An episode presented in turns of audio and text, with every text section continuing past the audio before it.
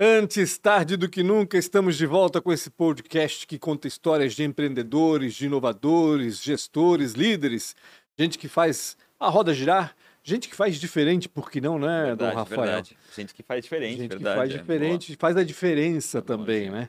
Enfim, eu sou o Pancho, arroba Pancho com BR, ao meu lado real, Rafa Silva, Rafael Silva, Bom criador dia, desse podcast, né? Obrigado. Tudo bem contigo? Tudo ótimo, posso falar dos Não, patrocinadores? não, primeiro eu vou falar do Foi YouTube. rápido, eu pensei, cara, sério, eu não, tô, eu não tô nem preparado.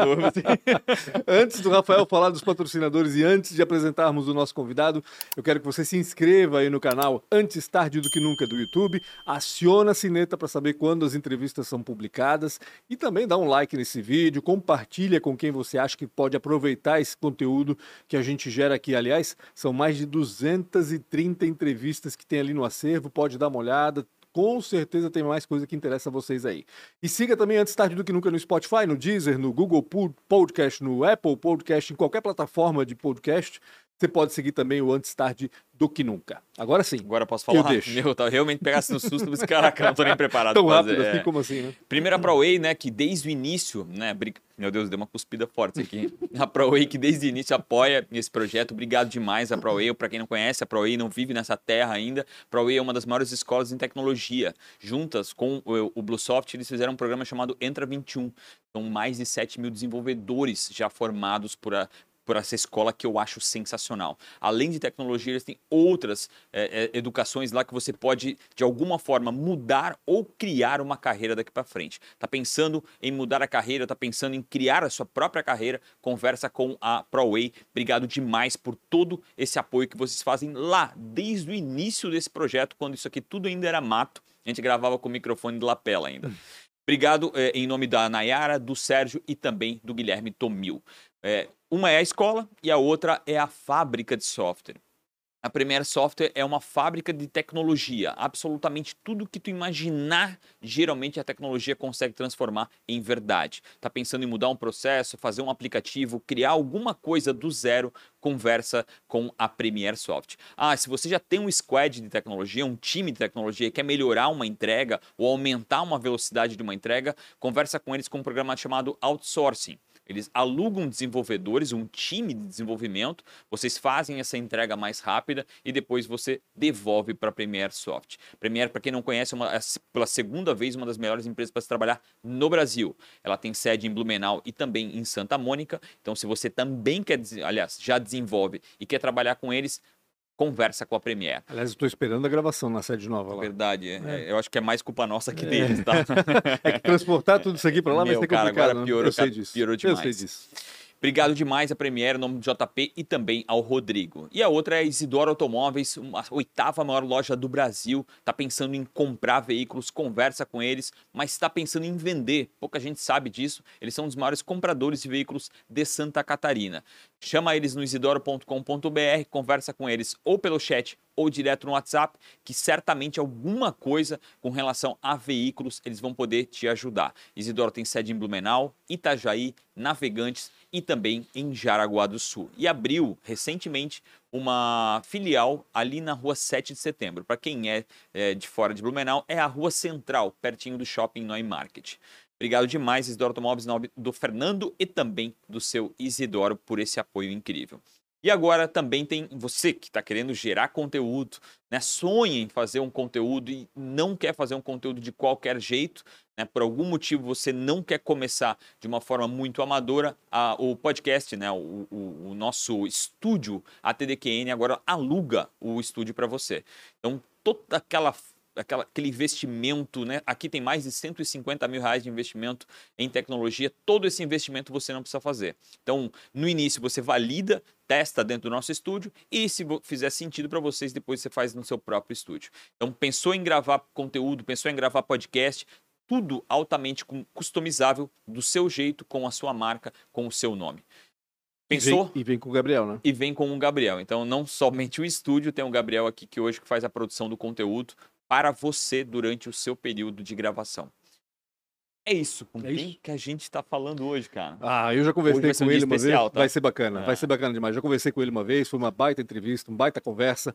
Ah, a gente vai falar com o médico que transformou, vamos dizer assim, Blumenau em capital nacional, nem vou dizer nacional, né? Latino-americana talvez, ou americana como um todo, de mudança de sexo. Eu até mudo, eu até tenho que mudar esse termo, eu tenho que perguntar para ele até se é o termo correto, qual é o termo correto, porque hoje com esse politicamente correto a gente fica meio perdido.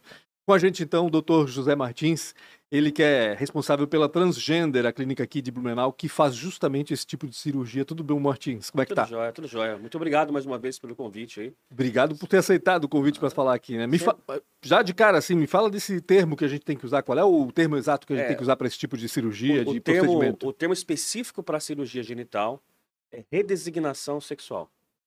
E quando a- quando a pessoa nasce, ela é designada por uma pessoa que tem fé pública, que é o médico. Uhum, Ela é designada feminino ou masculino. entendi. Então chega um momento da vida que ela se entende como fazendo parte de outro gênero, então ela é redesignada. Uhum, Então essa redesignação é geral. Pode ser uma redesignação facial, que é a feminização facial. Pode ser uma redesignação corporal ou pode ser uma redesignação sexual, uhum. que é a cirurgia genital. Então o termo é redesignação sexual. E o termo, e o guarda-chuva, né, que abriga tudo isso aí, é a cirurgia de transição de gênero. Entendi. E quando a pessoa pensa em cirurgia de transgênero, o leigo, a primeira coisa que vem à cabeça dele é a mudança de sexo. Sim, Sim, né? Então, imediatamente. É, né? o leigo ele acha que Ah. o sonho de toda pessoa trans é mudar o sexo. Uhum, Primeiro, que não é o sonho de toda pessoa trans fazer cirurgia. A cirurgia ela é um detalhe. A pessoa ela é, ela é trans pelo simples fato dela se entender como tal. Então, se eu sou José e eu me entendo como Maria, acabou. Eu sou uma Uhum. pessoa trans. uhum. Agora, se eu me sentindo como trans, eu tenho a chamada disforia de gênero, que é um termo que a população deve conhecer. O que é disforia de gênero?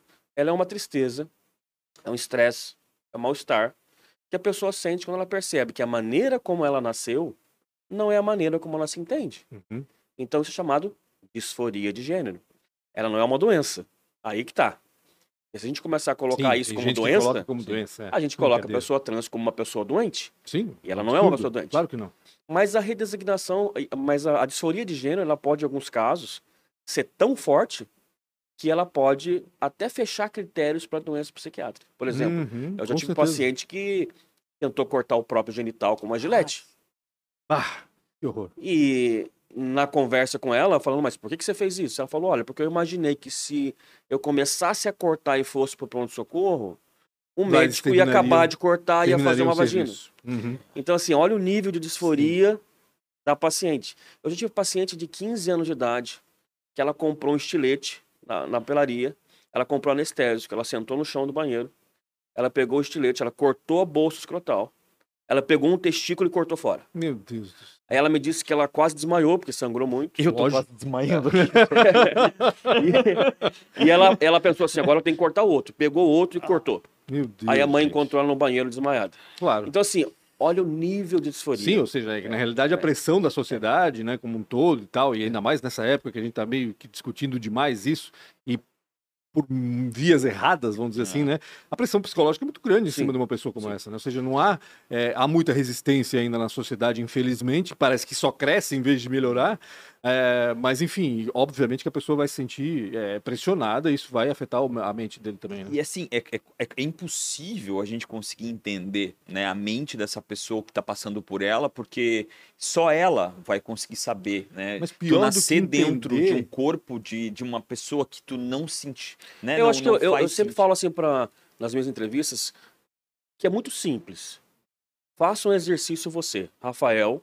Hoje você acordou de manhã. Agora imagina você quando você vai tomar banho de manhã, você com a sua cabeça hoje, você vai passar o sabonete e você tem um mamas. Hum. E Você tem uma vagina, mas você com a cabeça, Rafael. Sim, Uhum. sim, É, é a, é a a dor que eles sentem. sim, Então, você entendendo a disforia, você começa a ter compaixão. sim. Você começa a deixar de lado aquela fala ou aquele sentimento de rejeição, Uhum. achar que a pessoa é bizarra, achar que a pessoa é sem vergonha. Então, assim, graças a, a essa mobilização da sociedade, porque hoje você tem a pessoa trans nas artes, Você Em tem é pessoas trans em todos os setores da sociedade. Antigamente ela era periférica, né? Antigamente, É, ainda é, tá? Ainda Uma é. boa parte é, tá? Hoje, 80% das minhas pacientes, elas vêm da Europa e dos Estados Unidos. 80%. 80%? 80%. Caramba. Europa e Estados Unidos.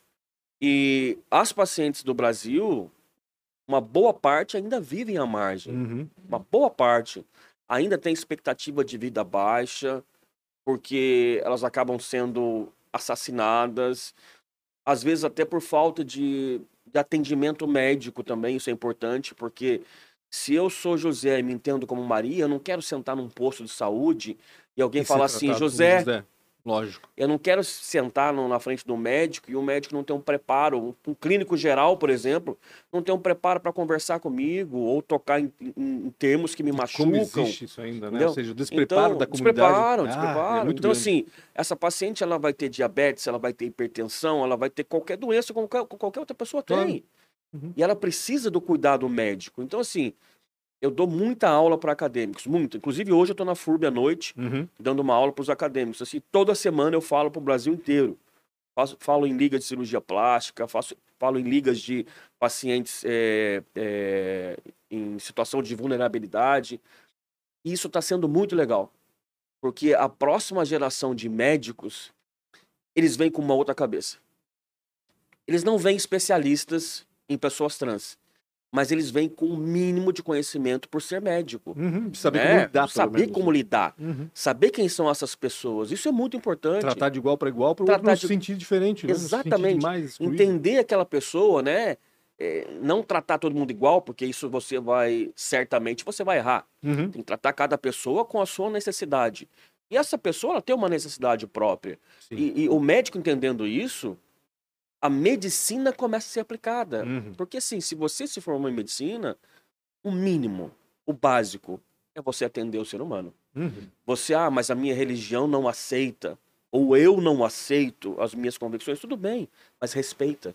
Isso não vale só para o médico, isso vale para todo Para mundo. todo mundo. Você não aceita, mas você precisa respeitar. Uhum. E precisa aceitar daqui a pouco também. Como- Pelo amor de Deus, é, tem que ser um processo aceitar. evolutivo. É, mas o mínimo é assim. respeitar. né? Claro, com certeza. O- eu, eu queria saber como é que. Ingresso- Uma coisa que geralmente é, é difícil a gente interpretar para que caminhos médicos a pessoa escolhe, né? O porquê daqueles caminhos médicos que a pessoa escolhe, né? Você escolheu um extremamente bem definido. Eu queria saber o que te levou a escolher, né? Eu queria primeiro saber onde é que tu nasceu. Né? Se tu é de Blumenau, Onde é que não é estudou? de Blumenau, onde é que estudou. Eu, eu sou do interior de São Paulo. Uma, cidade que você deve conhecer como Aparecida do Norte. Ah, Aparecido do Norte. É. Eu sou nascido e criado lá. Na verdade, eu sou nascido em Guaratinguetá, que é uma cidade ao lado, como se Uhum. fosse Gaspar Blumenau. Sim. Sabe? Acaba sendo uma coisa só. Então, eu nasci em Aparecida, fui criado lá. Saí, eu fui para os Estados Unidos, meu pai era da Força Aérea. Uhum. Então, a gente passou um tempo nos Estados Unidos, então eu fiz meu middle school nos Estados Unidos. Legal. E voltamos, e eu resolvi. Eu era. tocava na noite, Era músico? cantava, era músico, é, queria fazer Em que- teatro. Em que lugar lá nos Estados Unidos, cara? Eu morei em San Antonio, Ah, em Texas. San Antonio, é, Texas. San Antonio. Meu pai, ela, ele, ele estudava na Lackland Air Force Base, Uhum. que era, era em San Antonio, né? É isso na década de 80, né? Me- Na década de Fez o 80. middle school, Fiz o middle então school. 12 anos até o que... É, eu fiz é, 12 a... 12 a 15. 12 a É, 15. 12 a 15, Antes pra é. high school, É. tu, tu vem A embora. high school eu vim embora. é. E... Então, depois eu fiz odontologia. Eu vim, eu vim da odontologia. Eu nunca quis ser médico, eu queria ser dentista. E eu me apaixonei pela odontologia e gosto muito até hoje. Eu falo que eu sou um bom médico porque eu sou um bom dentista. Mas chegou a atuar como médico? Como eu, dentista, eu perdão? saí e fui direto para a residência de cirurgia bucomaxilo. Aham. Então eu fiz trauma facial. Então durante muito tempo eu fazia trauma facial, fazia tumor, fazia Uhum. reconstrução. Então a, a minha vida ela veio, ela veio da reconstrução, ela veio da transformação. Eu fazia deformidades, aqueles pacientes que tinham queixo grande, que tinham a face torta. Uhum. E eu O- sempre o lábio gostei- leporino, não. Lábio Lábio leporino, eu fui para a Suíça, eu ganhei uma bolsa de estudos na Suíça, e foi o único momento que eu tive é, contato com lábio leporino. Entendi. É, mas eu voltando para cá, eu não, não, Não. tive O contato. negócio dele é Mas eu. Mas eu gostava muito do. Desafios da- maiores. Sim, sim, eu gostava muito da, da transformação. Uhum. Olha só que loucura, né? E não existe coisa mais transformadora do que cirurgia de transgênero, né? Meu. Deus. Então, assim, é a minha paixão. E eu, quando eu voltei, depois eu fui para Filadélfia. Fui, quando, eu, quando eu descobri que existia essa cirurgia, eu entrei em contato com a Tailândia, porque na minha cabeça a Tailândia era o berço. E realmente é o berço, né? Uhum. Mas não, não me aceitaram, não aceitava o médico brasileiro. E eu acabei encontrando na Filadélfia o Dr. Sherman Lees, que era um cirurgião plástico. Eu entrei em contato com ele, passei a minha formação para ele. Ele falou: ó, vem para cá. Uhum. Eu fui, aprendi as técnicas com ele e voltei para cá, acabei fechando o meu consultório e falei, agora eu vou me dedicar só a pessoas trans. Loucura, né? Em Blumenau. né? E eu falei, vamos lá. Mas tu já estavas em Blumenau nessa época? Já. Eu estava em Blumenau. Ah, uhum. eu, já, eu, já, eu já clinicava em Blumenau, Em que área? quando eu fui para Filadélfia. Eu fazia parte de cirurgia estética, Tá. estética facial, Uhum. e fazia alguma coisa ainda de cirurgia bucomaxilofacial. Uhum. Eu, eu tocava o Hospital Santo Antônio, fazia o Hospital Santa Catarina, os traumas da cidade. Uhum. Como é, qual foi a primeira vez que tu ouviu falar nessa, nessa cirurgia transgênica?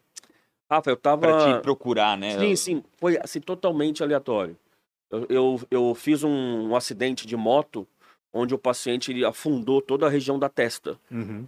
E eu fiz a cirurgia de reconstrução e eu filmei essa cirurgia, uma parte dela.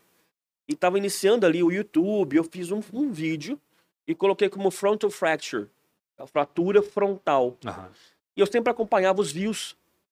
E aqueles vídeos correlacionados, Uhum. apareceu frontal feminization surgery. Ah, que, é- que seria a Que seria a feminização feminização do rosto, frontal. né? Uhum. E eu olhei e falei, o que, que é isso aqui? Aí cliquei em cima e vi um cara, um louco, lixando a testa, abrindo Tá, a órbita, Afinando é, tudo e... afinando o rosto. Uhum. Eu olhei, aí cliquei em outro, cliquei em outro. Eu falei, cara, que, que loucura, que coisa legal. E eu, quero fazer isso. Eu tenho formação em medicina, tenho formação em odontologia, é a Uhum. minha área. Uhum. Então eu vou fazer isso. Eu- eu- aí que eu fui buscar, eu fui procurar. Mas assim, cara, eu não tinha noção nenhuma de quem eram os pacientes. Uhum. Nenhuma. Aí foi o grande susto da minha vida. Porque eu cheguei nos Estados Unidos, fui buscar uma cirurgia, encontrei um paciente, encontrei um grupo de pessoas que eu não fazia noção que existia, que eu dava invisibilidade para elas, como Uhum. a maioria dá, né? São sim, pessoas invisíveis, são pessoas que são visíveis em alguns momentos da sua vida. É, E quando chegou lá o primeiro dia, eu olhei aquilo, era uma mulher que levou o esposo, entre aspas, para a cirurgia junto com a filha. Uhum. Porque eu chegava no, no, no- no estacionamento de manhã. E era muito cedo, tava noite ainda. E o Dr. Liz falava assim: olha, chega, que eu gosto de levar a paciente no meu carro pro hospital. Porque é o momento de eu ir conversando com ela. Porque, como as pacientes vinham de fora também, era o Uhum. momento que ele usava para ter mais proximidade. Ele falou: você me espera, que eu você vai no meu carro comigo com a paciente. Eu falei: beleza. Eu cheguei no estacionamento à noite ainda. Tava no carro, um carro parado lá, eu bati no vídeo e falei, olha, eu sou José Carlos Martins, eu sou médico brasileiro. Eu vim uma cirurgia com o Dr. Lice. Ela falou assim, ah, sim, é o meu marido. Mas aí tava um rapaz de cabelo comprido, preso, sentado. Aí eu olhei aquilo. Por alguns segundos eu pensei assim, pô, acho que não, não é hoje que eu vou ver a cirurgia, né? Uhum. Ou, ele não entendeu Ah. que tipo de cirurgia que eu queria ver Sim. passaram algumas coisas na minha cabeça. E ela virou e falou assim: não, eu falei, é cirurgia do quê? Ela é uma cirurgia de feminização facial com prótese de mama. E no dia seguinte ele vai fazer a mudança de sexo. A mulher levando o marido pra fazer... Pra fazer a cirurgia. E essa aqui no banco de trás é a nossa filha. Caramba. É muito, Cara, tá, tá muito à frente. Sim. Da- da noção, né? Mas assim, abriu um buraco no chão Ah, imagina. Eu imagino. pra eu entrar. Tipo Lembra assim, que o que, que ano eu tô fazendo isso? aqui, né? Uhum. Muita coisa passou pela minha cabeça. Até com relação àquilo que tu estava se especializando, eu não, eu não- eu não sei se né, passou pela tua cabeça, mas a- a- com relação à demanda aqui no Brasil, né? Nenhum momento. Chegou a pensar não, não. sobre isso ou não? Não. Nenhum momento eu pensei que era um público X, Y, Z, que tinha uma. Que era nichado, que tinha um, um, um ticket. Tu escolheu aquilo que tu queria Eu fazer escolhi- inerente Eu sempre a- fui assim, Rafa. Entendi. Eu sempre fui a minha vida inteira pautado na emoção, Uhum. pautado em fazer. Eu nunca fui, nunca tive mentalidade empresarial de Pra falar, olha, planejar, esse- pra... isso aqui que eu quero fazer. Não. Eu fui. E minha mulher sempre foi muito parceira, sempre também me ajudou a ter esse tipo de comportamento. Então, eu fui nesse sentido. Quando eu descobri, já era tarde demais. Uhum. Aí é que, aí é que veio a chave pra mim. Porque eu nunca tive preconceito, eu nunca fui. Eu sempre, eu sempre eh, tratei todo mundo muito igual. Uhum. Isso é real, sabe? Não é uma, não é uma fala pra lacrar simplesmente. Sim. E quando eu cheguei lá, eu vi aquilo, a cirurgia passou a quase ser secundária para mim. Eu queria entender quem que era aquele público. Exato. Eu queria saber aquele dia. Quem era aquela quem é- esposa que estava levando o marido para que, que sentimento que fazia? Qual o sentimento que faz uma pessoa Uhum. levar o esposo para fazer uma transição? Apoiar, né? Apoiar E ficar com ele. e ficar E com estar ele. junto. Aí só tem um sentimento, que é o amor, cara. Lógico. É o amor na, na, na sua versão mais pura. Pura, exatamente. Amar aquela pessoa, independente da, do que ela vai te dar, da leitura que ela tem. Entendeu? Aí no dia seguinte, cara, um irmão levando a irmã trans para fazer cirurgia. No outro, uma família de sete pessoas levando a, a menina para fazer a transição. Então aquilo era assim, eu queria sair da cirurgia para conversar, para ver a paciente, saber o que, que levou, ver a reação do familiar com a, Uhum. com a paciente. Então, aí começou a minha história realmente. Vir pra cá e falar, não, É fechar isso que eu quero consultório, é isso que eu quero fazer. Eu quero tratar essas pessoas, eu quero Nunca pensou em sair de Blumenau para fazer isso? No início, eu, eu, É porque, vamos lá, né? São porque- Paulo. é, até porque, Querendo ou não, Blumenau é, uma cidade conservadora, aquela coisa toda, enfim. Falar de Blumenau ser referência, né, É. é, é loucura, né? Eu pensando nisso há uns 10 anos atrás, quer dizer, nunca, nem vai pra lá que não, não, Não. não vai pra Blumenau que tu vai... Se eu fosse o mínimo racional, eu não tinha Ah, feito ah, isso. ah. entendeu? Eu não tinha feito. A emoção porque- falou mais forte de novo. Ah. É, Vamos é. fazer aqui esse negócio. Sim, sim, sim. E se eu fosse pensar do ponto de vista empresarial, Uhum. tipo assim, onde que eu vou montar essa empresa? Né? Você tem que avaliar todo o local que você vai Lógico, montar a sim, sua empresa, a demanda que você vai ter. Então, assim, eu resolvi fazer de uma cidade do interior de Santa Catarina, com colonização alemã e italiana, né? Uma cidade pequena, Uhum. fazer dela uma referência mundial para a cirurgia de transição de gênero. Então, assim, é uma carga Uhum. que, que eu resolvi carregar nos meus ombros, Bancar, né? Pouco cara. Uhum. E eu carrego, tá, Pancho? Não é uma coisa assim, cheguei e deu. Uhum. Tá, tá aqui o meu É um assistente, o Everton, ainda. ele sabe disso. Eu tenho uma equipe grande hoje. é, uma, uma boa parte do meu tempo eu passo além da medicina, eu passo gerindo pessoas, eu Uhum. passo é, fazendo da transgênero uma experiência. São pessoas em condição de vulnerabilidade, Uhum. até emocional, né? Então, assim, eu não posso só operar. Eu tenho que operar, atender muito bem e fazer com que ela saia daqui em condição de vivenciar o seu gênero Uhum. da melhor forma possível. Então, eu não posso oferecer uma cirurgia e tchau. Então, essa é a nossa maior preocupação. É o que nós fazemos no dia a dia. E para isso, eu tenho uma carga grande, né? Que eu distribuo com, com a minha equipe, mas não é uma carga eh, leve, não Uhum. né? Porque tem todo esse esse conceito, esse pré-conceito que aos poucos a gente vai quebrando. Lógico. Mas você sabe que existe o, o preconceito racial Uhum. que nunca vai acabar, né? E o preconceito com relação ao gênero também nunca vai acabar. Uhum. Mas eu volto na minha fala ali da- da- das minhas aulas para os alunos de medicina. Eu acho que num médio espaço de tempo a gente vai ter um cenário um pouco Melhor. um pouco melhor do que a gente tem hoje. Uhum. Mas longe do ideal. Longe do ideal. É, é, no começo tu, tu começou a operar também em São Paulo, né? Foi por essa, essa riqueza da demanda, agora falando em demanda, que lá tem muito mais, a simplicidade também para o teu, né, pro teu, teu paciente, porque né, quando fala em São Paulo, ele está um voo de qualquer lugar do Brasil, né? E, e- e talvez a E um do de mundo, qualquer lugar do mundo, né? Exato, Então, exato. isso influenciou Exato. nessa, nesse começo É, ali? é a, a, a influência foi assim, eu, eu não conseguia trazer para o interior de Santa Catarina uma paciente que vem, por exemplo, da Itália, Uhum. né? Ou que vem da Inglaterra. Então eu falei, então eu vou para São Paulo. Me credenciei a hospitais lá e fazia as cirurgias lá. Uhum. e os resultados começaram a aparecer. Só que qual é, qual é a dificuldade de você ficar numa cidade grande?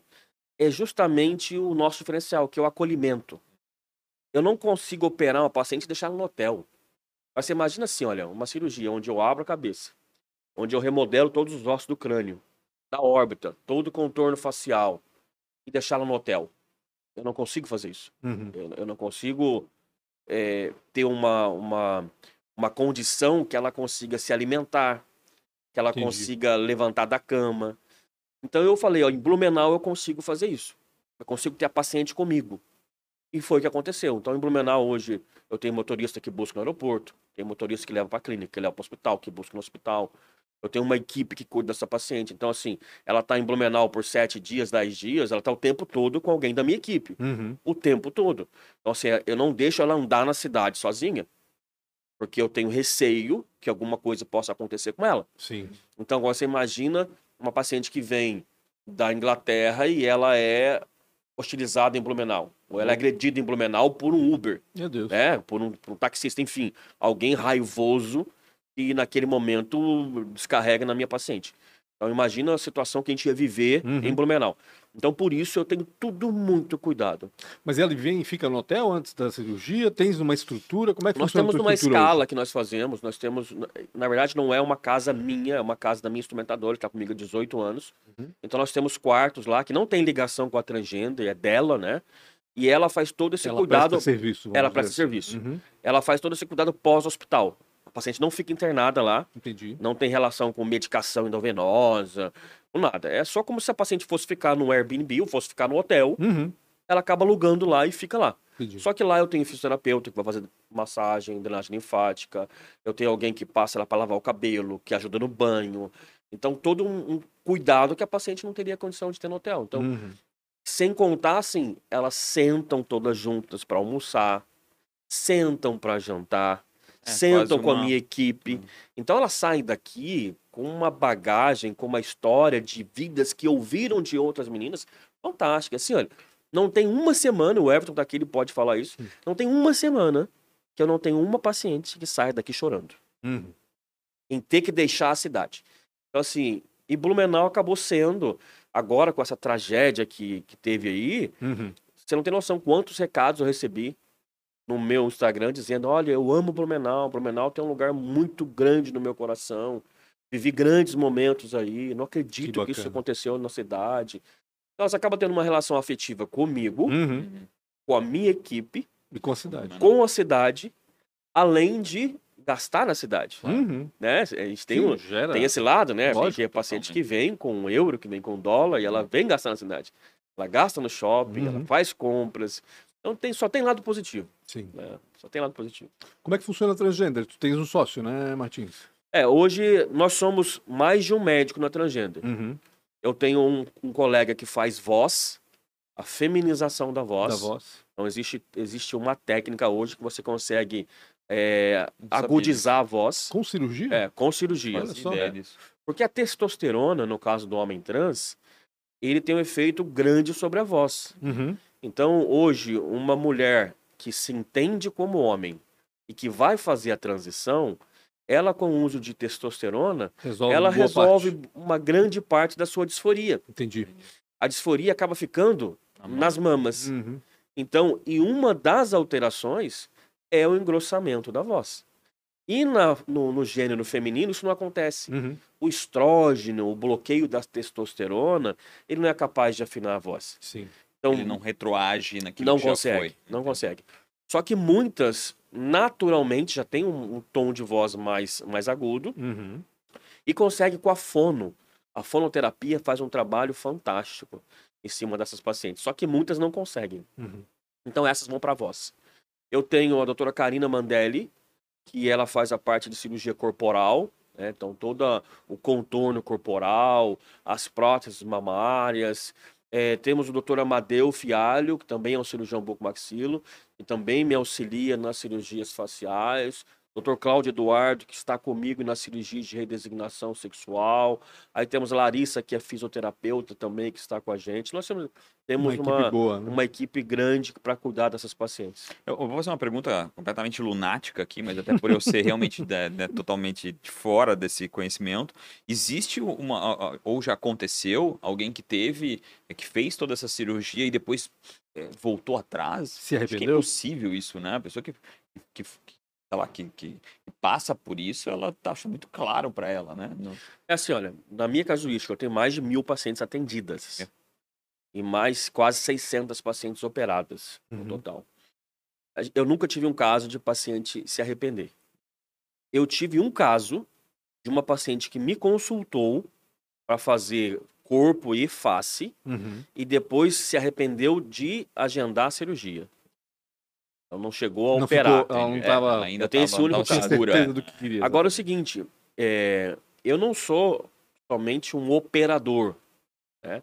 Eu atendo a paciente trans. Então, para mim, a minha conversa com ela é entender se o que eu vou fazer não vai piorar a disforia de gênero. Uhum. Então, assim, isso não é uma cirurgia experimental, isso não é uma cirurgia que eu inventei, isso vem da década de 80, Uhum. e tem uma associação mundial WPET, da qual eu faço parte como médico brasileiro, que dita guidelines para o atendimento de pessoas trans. Entendi. Então, hoje, essa WPET, que é a antiga Fundação Harry Benjamin dos Estados Unidos, Uhum. é, inclusive que eu vou estar em Nova York agora no mês que vem, uma semana no Hospital Monte Sinai. Todo ano eu vou para o Monte Sinai, justamente para encontrar cirurgiões do mundo todo que fazem cirurgias de pessoas trans, trocar experiência, trocar ideias. Então, essas cirurgias, elas são com o intuito de controle de disforia. Uhum. Entendi. Então, a minha conversa inicial, respondendo a sua pergunta, é para entender se o que eu vou fazer para ela é o que ela precisa. Se vai ajudar ou não. Muitas, eu já tive pais, por exemplo, que chegaram com a filha de 18, 19 anos, doutor, vim trazer a minha filha para fazer a cirurgia de mudança de sexo. Os pais. Uhum. Porque na cabeça do pai, daquele pai, daquela mãe, trans é igual a cirurgia de mudança de sexo. Entendi. E quando você vai conversar com a menina, você vê que Não é ela não é para cirurgia de redesignação sexual. Uhum. Ela é para uma cirurgia de feminização facial, próteses mamárias. Porque um ponto muito importante que eu preciso deixar claro, e eu gosto de bater isso em toda entrevista, é sobre orientação sexual.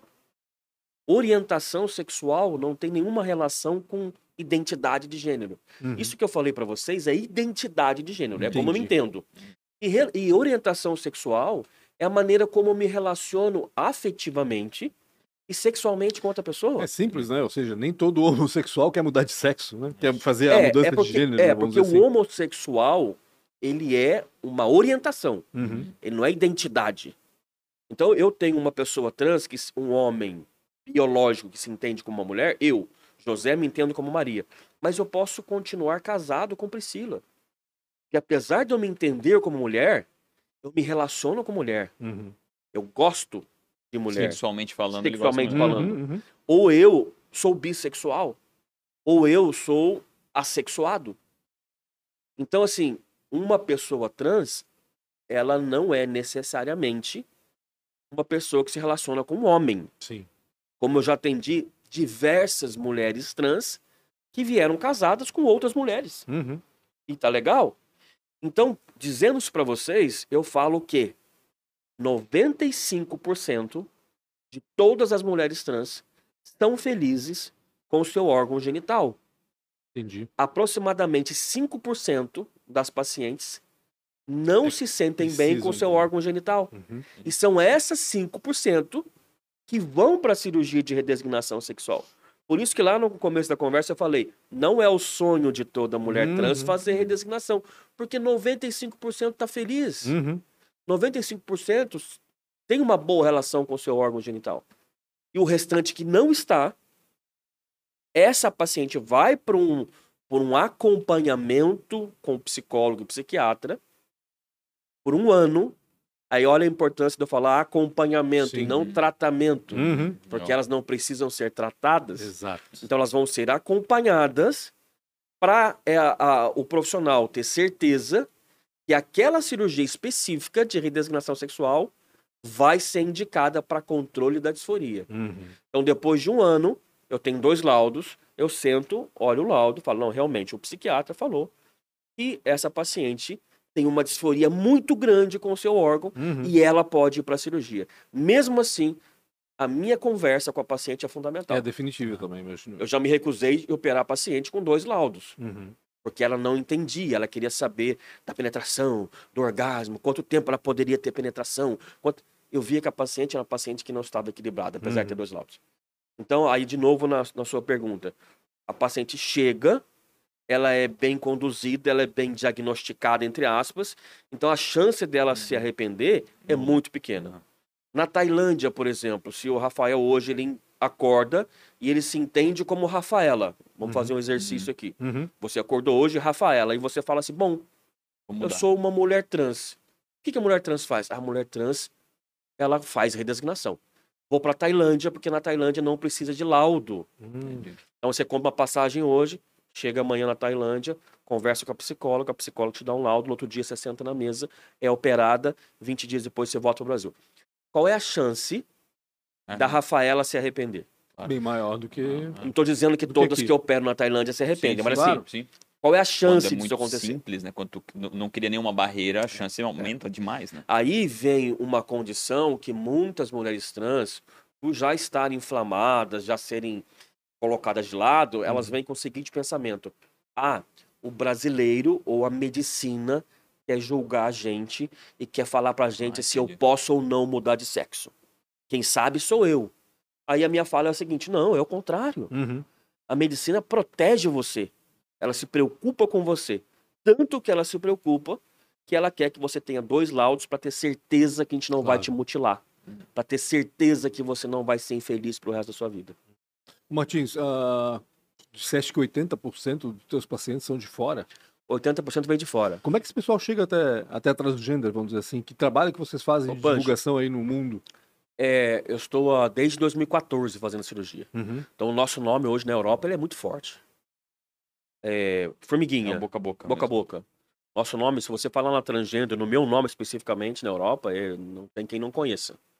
Eu, eu vou pra Europa todo ano, passar final de ano, Uhum. e assim, é comum eu- estar num restaurante e alguém gritar assim, ah, não acredito, é você daqui. bacana. Ou uma paciente que eu já operei, ou uma Aham. paciente que conhece, é uma amiga que eu já Uhum. operei. Então, assim, é- e é uma relação muito legal. Eu, eu, eu gosto muito disso, eu, eu, eu vivo muito intensamente, porque não tem uma paciente que não quer tirar uma foto, não tem uma paciente que não quer o meu livro autografado, Uhum. não tem uma paciente que não quer registrar os momentos em Blumenau.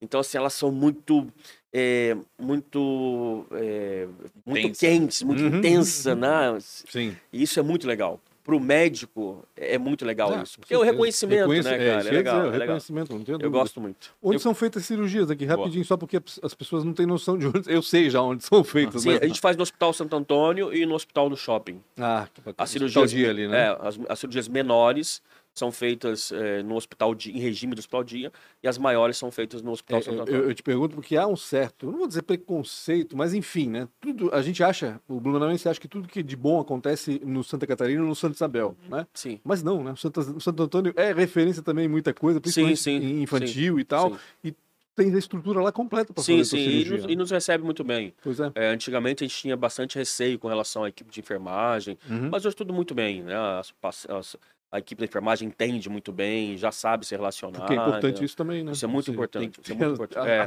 é. Todo, todo mundo que trabalha É. com o paciente tem que estar entendendo. o É que tá aquilo que eu acontecendo. falei, eu não, eu não posso em nenhum momento desequilibrar minha paciente. né? Mas a gente está evoluindo para uma estrutura só nossa, para um hospital só nosso. Ah, que um bacana. hospital só de transgênero, a gente está com um projeto aí que Que está saindo do papel Uhum. no- nos próximos meses. Então, uma estrutura só nossa, onde a gente possa eh, ter funcionários que falam dois, três idiomas, onde a paciente pode ser eh, recebida só no meio de pessoas trans. Então, isso é, uma, é, o, é o próximo passo que nós vamos dar, eh, indo contra aí algumas... Exclusivo. É a, quando, é a primeira vez que eu falo sobre isso, primeira pra, vez. pra quando vai ser isso? Quando é que vai ser A gente está na fase aí de inicial. A Uhum. gente tem uma... eu Fazendo eu- projeto é, e tudo mais. Eu acredito que ainda vai. Local já um- tem? Local nós já temos. Tá. Eu acredito que aí vai ainda um ano aí, um ano Uhum. e pouco ainda. Parte de licença, parte de. Mais uma das perguntas idiotas, mas que são super importantes até para esclarecer pessoas que não têm tanto conhecimento como eu não tenho, né? É, eu sinto hoje que talvez por se discutir mais a gente discuta mais, né? Mas a pergunta é, é, na minha infância eu percebia muito pouco. Né? E talvez essa situação da, né, que era mais marginal, essa história, as pessoas se sentiam assim ou eram colocadas daquela forma. E hoje eu, eu, eu vejo muito mais isso, né? Talvez, né? é, Eu queria, eu queria escutar um pouco de ti, talvez essa minha ignorância, né? É, é, es- está melhor esse ambiente? Tem, ou, é, a pergunta talvez é, existe mais isso? É, é, eu, eu sei que tu já falou que não é uma doença, né? É um sentimento em que a pessoa tem esse- essa, essa transformação, esse pensamento que ou ela nasce daquele jeito, ou a discussão é maior sobre isso, né? Ou as redes sociais estão aí, estão trazendo muito mais informação.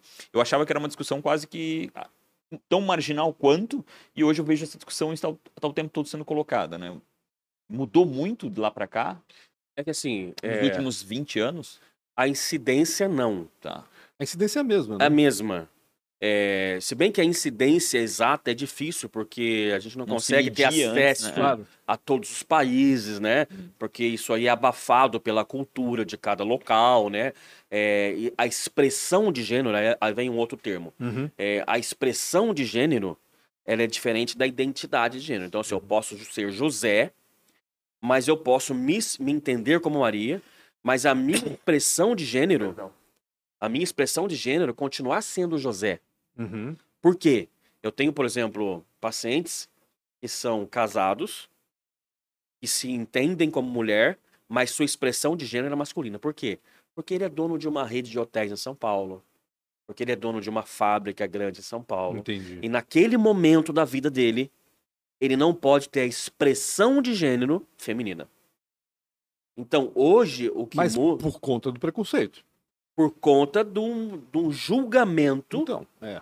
dele usar terno e gravata, Uhum. ter 200 funcionários e da noite para o dia ele chegar como Bianca, Uhum. né? Então, é difícil pro empregador, né? E é difícil pro funcionário. Claro. É, Uma outra fala que eu tenho com a paciente é assim, tá, eu trabalho na Latam, já tive a paciente que trabalha na Latam. Ah, eu vou aproveitar as minhas férias e fazer a cirurgia com o senhor. Eu falo, calma. Você conversou com o seu empregador, porque o que ele contratou foi o Roberto. Uhum. Aí depois de 30 dias de férias chega a Bianca. É, não é uma questão só de preconceito, Sim. é uma sim. questão de entendimento, Uhum. né? Então, tipo assim, calma, eu preciso entender. Assim como a família precisa entender, precisa passar por um processo, o empregador também precisa. Uhum. A gente não pode dizer que tudo é transfobia, Claro. né? É, é- é falta de informação, é falta daquele período de entendimento. Uhum. Então, voltando à sua pergunta, a incidência é a mesma. O que acontece é que essas pessoas têm voz hoje, têm cara. É. É muito comum eu encontrar no meu consultório. ó, semana passada eu operei uma paciente de 62 anos. Na outra semana, uma de 60. Hum. E todas têm a mesma fala. Eu falo assim: desde quando você se entende como mulher? Ela fala assim: desde sempre, doutor. Desde sempre. Então, assim, ninguém vira pessoa trans Claro. todas as pessoas, todas as mais de mil que eu já atendi, todas, quando eu vou perguntar, quando você se entendeu como uma mulher, ela fala desde, desde sempre. Uhum. Minha mãe saía de casa, eu botava uma roupinha, só que muitas não sabiam que era uma pessoa trans. Claro. Eu já tive paciente, se falava sobre isso. eu já tive paciente que falava assim, doutor, eu sabia que eu não era gay, porque eu não gostava de homem. Eu sabia que eu não era mulher, porque eu olhava pra mim e não via uma mulher. Então eu passei muitos anos da minha vida sem saber quem eu era. Uhum. Depois de um certo tempo eu entendi quem era a figura da pessoa trans. Eu falei, então eu acho que eu sou isso. Uhum. Então hoje essas pessoas, elas têm cara. Então é muito mais fácil para o pai com a mãe, quando percebe algum comportamento diferente no filho, e se essa pessoa for inteligente, não digo se ela é instruída, Uhum. que eu, eu já atendi famílias de baixa renda, com pouco estudo, mas muito inteligente. Né? Se essa pessoa for inteligente, se essa família for inteligente, ela fala, opa, tem alguma coisa, não de errada, Sim. mas tem alguma coisa diferente, Diferente, no meu filho. Claro. Deixa eu ver o que, que é. Ela começa, entre as hipóteses, existe a hipótese da pessoa ser uma pessoa transgênero. Uhum. Aí vem uma outra polêmica. Ah, mas isso é um absurdo. Criança mudar de sexo. Criança não sabe o que, que é. Calma. Ninguém está falando isso. Claro. Eles queriam fechar o ambulatório da USP, porque atendem pacientes, Criança. crianças trans, Uhum. mas atendem.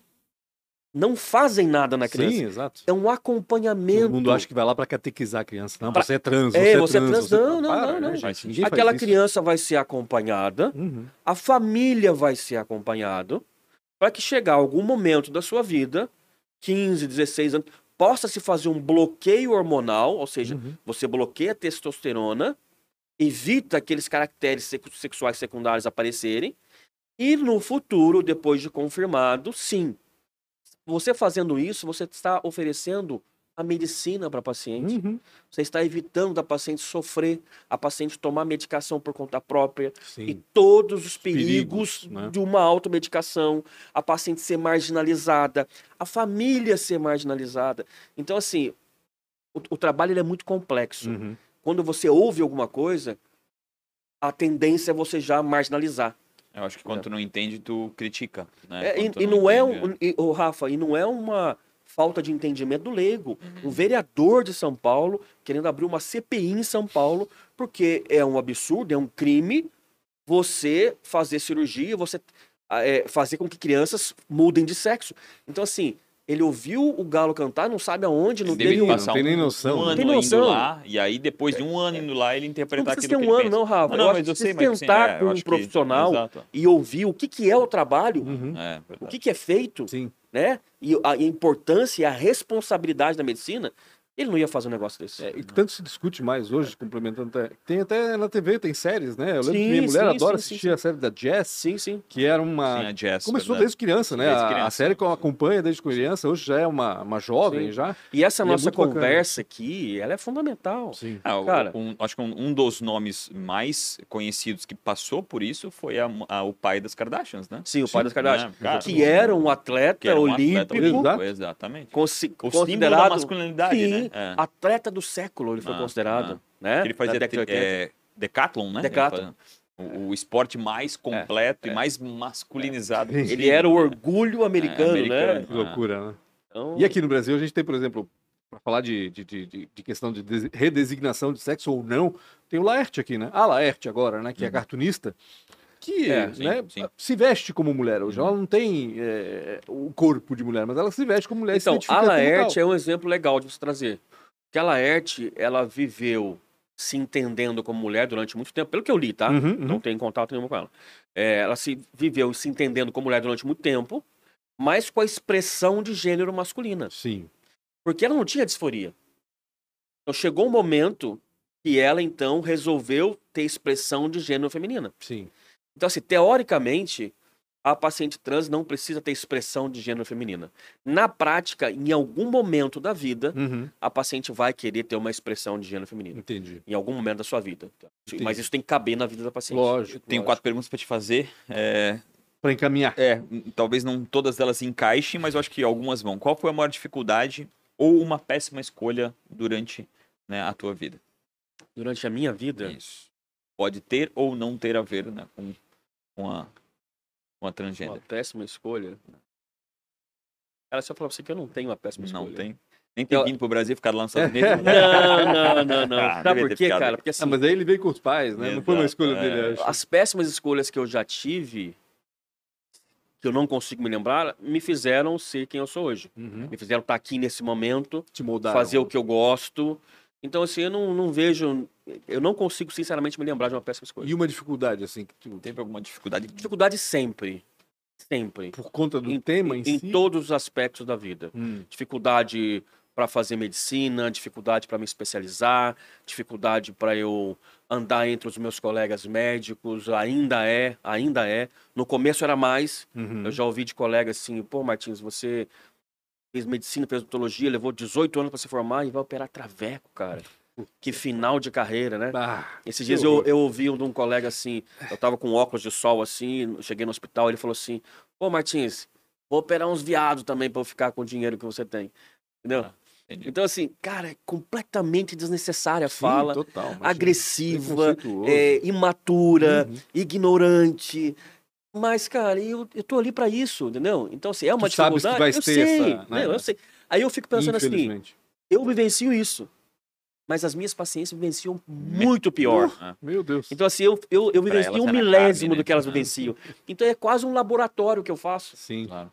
Eu ouvi isso e, e conseguir digerir e falar a coisa certa na hora certa é um Imagino que laboratório. elas não ouvem, né? Deus. É um laboratório. É, que eu- ele é importante isso, Sim, né? Porque claro. por algum milésimo de segundo tu É. entende, É. né? Aquela... Eu costumo dizer assim, ó, que todas as pessoas que circundam as pacientes trans, elas sofrem preconceito. Isso Uhum. é a pessoa que emprega, que dá o trabalho para ela, o pai, a mãe, o amigo da pessoa trans, Uhum. o médico que atende a trans, é, os, os lugares que, as, que a pessoa trans, as pessoas trans vão. Todo mundo, de alguma forma, é respingado por esse ódio, por esse preconceito, por essa falta de informação Uhum. todas as pessoas. E eu não sou diferente disso, porque Uhum. eu virei um médico de trans. Uhum. Então hoje eu tenho algumas pacientes. Se eu tiver cinco pacientes que, que, que consultam comigo frequentemente, eu acho que é muito. O Tinha resto é tudo pacientes Tu trans. tinhas noção disso quando tu as- optaste por fazer esse, Tinha, esse tinha, caminho? Ou, ou tinha. isso veio depois? assim? Não, não, não, não, tinha completa Tu noção. sabias que tu ia sofrer, vamos dizer Completa. assim, por conta dessa O nome da, escolha. da minha clínica é Transgender Center Brasil. Então, assim, em nenhum momento eu quis me esconder. Uhum. Até porque quando você, o meu assessor de. O Alex, Sim. meu assessor de imprensa, ele fala assim: Martins, quando. Ele tá comigo há cinco anos. Ele falava assim: quando eu imaginava uma, uma cirurgia de pessoa trans, uma clínica, eu imaginava quase que uma clínica de aborto. Escondida. Escondida. aquele médico que opera trans, Sim. ele faz coisa Aquele errada. mistério. Entendeu? E não, cara, eu quis vir Profissionalizar mesmo. Com o negócio, nome. transgender, com a minha cara, com a minha fala, vou onde me convidam, dou as aulas que eu julgo que eu tenho que dar, Uhum. e hoje está aí o meu resultado. Vou, dou aula no exterior, sou procurado pelo mundo inteiro. Eu acho que eu trilhei o caminho Tá certo. sucedido. E não é ainda o fim do caminho, tem muita coisa para vir, eu quero fazer muita coisa. A minha equipe é uma equipe muito top, e eles têm muita vontade de atender, muita humanização da minha equipe, Uhum. é, é, é, dinheiro sempre em segundo, terceiro plano, sempre o paciente. Então, cara, eu acho que isso é que vem, vem dando certo até hoje. Bacana. É, Eu, a tua fala me faz muito sentido. Eu trabalho com a Titi, né? Que é uma, uma, uma trans, e ela. Eu, eu- depois que eu comecei a trabalhar com ela, eu, eu consegui entender um pouco mais, um pouco daquilo que tu falou, assim, esse preconceito que, putz, não faz nenhum sentido, né? Mas eu consegui entender trabalhando muito com ela. E, e é loucura, assim, porque eu trabalhei com outras pessoas que fazem o trabalho que ela faz, a Titi, um abraço pra Titi. E é loucura, assim, como essas pessoas pa- parecem até que são diferentes com relação ao trabalho. Elas são muito mais interessadas em fazer acontecer. E o melhor, né? é- é, elas às vezes nem percebem aquilo que elas estão passando. Acho loucura. E a gente que é de fora meio que fica, pega a- a um, fica bravo com uma pessoa Exato. Por ter sentido Sim. né, o, o- o- Cê- esse preconceito Você que a toma as dores. Exato, É, é. Eu vejo isso, eu vou pra Europa e eu sempre gosto de sair com as minhas pacientes. Uhum. Eu, eu adoro. Então, assim, qualquer lugar da Europa que eu tô, eu sempre posto, porque elas me ligam, falam, vamos sair, vamos jantar. Eu sempre janto, sempre saio. Meu filho, a minha esposa, a gente gosta de sair. Uhum. E eu sempre percebo, eu saio, eu abraço, eu beijo, eu tiro fotos. Eu sempre percebo que tem alguém que tá olhando, que tá sentindo, que tá desconfortável, Uhum. que tem uma pessoa, por mais que elas tenham sido já operadas, que tenham uma transição já bem feita, a, a pessoa ainda fica notando. Às vezes é- não é nem tanto preconceito, sabe, Rafa? É mais pela curiosidade. Entendi. Uhum. Curiosidade. Eu acho que isso também é- Uhum. é- é- traz esse sentimento pra, pra pessoa. Se fosse empreender em algo totalmente diferente, o que, que tu faria? Eu tenho algumas coisas que eu, eu não vivo só de medicina. Legal. Eu, eu vivo, eu tenho outras coisas que eu. Então já empreende, já. Ah, sim, sim. Eu já a minha a minha vida ela é bem pautada assim em medicina, por isso que eu até tenho o conforto de fazer isso, porque eu não vivo só da medicina, né? Uhum. Eu tenho outras coisas e e isso me dá o conforto de fazer o que eu faço, Escolher o que quer escolher o que eu fazer. quero fazer, Sim, entendeu? entendi. Então, assim, eu não vivo, o meu input não vem só da medicina. Aham, Então isso me deixa muito à vontade que se amanhã nenhuma paciente quiser operar, tá tudo bem também. entendi. Entendeu? Eu me aposento e tô feliz. Então, assim, eu faço o que eu faço porque realmente eu gosto de fazer. Legal. E pra finalizar, se tu pudesse se encontrar, eu acho que pela tua resposta anterior, acho que eu sei a tua resposta, mas vamos lá. Se tu pudesse se encontrar aos 19 anos, o que, que tu ia falar? Martins aí de 19 anos, cara. Onde é que tava o Martins de 19? Tava fazendo odonto, provavelmente. Tava fazendo, tava fazendo vestibular, tava tocando na noite. Ah, Ah, tocando é na verdade, noite, eu tava é tocando verdade. É, é. tocando guitarra, pensando em fazer artes O que, dramáticas. que esse Luan. Santana ia.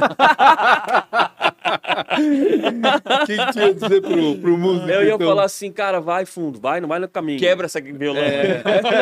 eu ia falar, vai no caminho, vai no caminho. Eu sempre, eu fui, a minha mãe é a grande responsável, porque minha mãe era muito, ela, ela nunca me podou em nada. Uhum. Se eu falasse assim, mãe, eu quero, sei lá, eu quero ser astronauta, ela fala, vai filho, a gente vai, você vai comprar uma incentivava sempre. espaçonave mais top que tem e você vai ser o melhor astronauta de todos e você vai se dar muito bem, o mundo inteiro vai gostar de você como astronauta. Então assim, isso, isso me não me deu nenhum freio. Sim. Então, em nenhum momento da minha vida eu tive freio. Uhum. Por ser uma pessoa desenfreada, uma pessoa que sempre quis fazer o que quis, eu acho que eu cheguei nesse ponto. Porque se eu tivesse o mínimo de juízo, se eu tivesse, se eu tivesse pensado um pouco, Aham. talvez, talvez, alguém aqui no meu ombro ia falar assim, cara, faça isso. É Sim. loucura. Não vai dar certo. Se eu ouvisse, eu não ouço, Aham. se eu ouvisse, talvez eu não fizesse. Então, Entendi. se eu encontrasse o Júnior, aos 19 anos vai falar, velho, vai que é tua. Toca a ficha. Vai, confia, confia faça o que você tá querendo fazer que vai dar certo. Eu acho que qualquer. Acho que qualquer área, em qualquer. Sim, Faça o que você quer fazer, que você vai fazer bem feito. se faz né? com paixão, faz, Faz com paixão. É, aí você. exatamente, Eu acho que esse é o, é o. Bacana. Obrigado demais, demais, cara. cara, tirar teu tempo aí pra poder Não, contar um não pouco tinha- dessa história. Não Agrega só o tempo, tempo. mas também o joelho, meu Deus. Machucado, O Martins machucou o joelho, de tentou de bengala, bengala é, aqui, caramba. é. Olha só. Fui carregado no colo. Obrigado demais. Melhoras, né? É, Obrigado, Melhoras. obrigado, Ele, obrigado. cara. É. É, obrigado demais você que está aqui até agora. Não esquece de compartilhar. Fala um pouquinho do que você achou. Eu preciso falar que eu esqueci que a gente está na casa da AMP, né, que nos apoia e que nos tem aqui. Então, se você é empreendedor, não esquece né, de vir conversar com a AMP. E se você pensa em empreender, a AMP é a sua casa também. E Economia SC, que leva a gente para quase 50 mil leitores. Obrigado também, Ana Paula e todo o time da Economia SC. Pensou em podcast? Antes, antes tarde do que nunca, não esqueçam de compartilhar, já falei sobre isso, mas principalmente, como o Pancho falou, de e se inscrever. Tem uma galera que assiste essa bagaça Não tá aqui inscrito. e não tá inscrita. Eu sei, é. você, tô de olho, não custa nada. clica lá e aperta no sininho. Não esqueçam de seguir também nas redes sociais, Pancho com BR, arroba Real Rafa Silva. Quais são os arrobas todos? Os arrobas. É, o meu pessoal é arroba DR de doutor, doutor Martins Doutor Martins. JR. Com S, né? É, com S. Dr. DR Martins. Martins JR. E o da Transgender, arroba Transgender Center Brasil. Maravilha. Não esqueçam de seguir. Obrigado por tudo. Tamo junto. Até mais.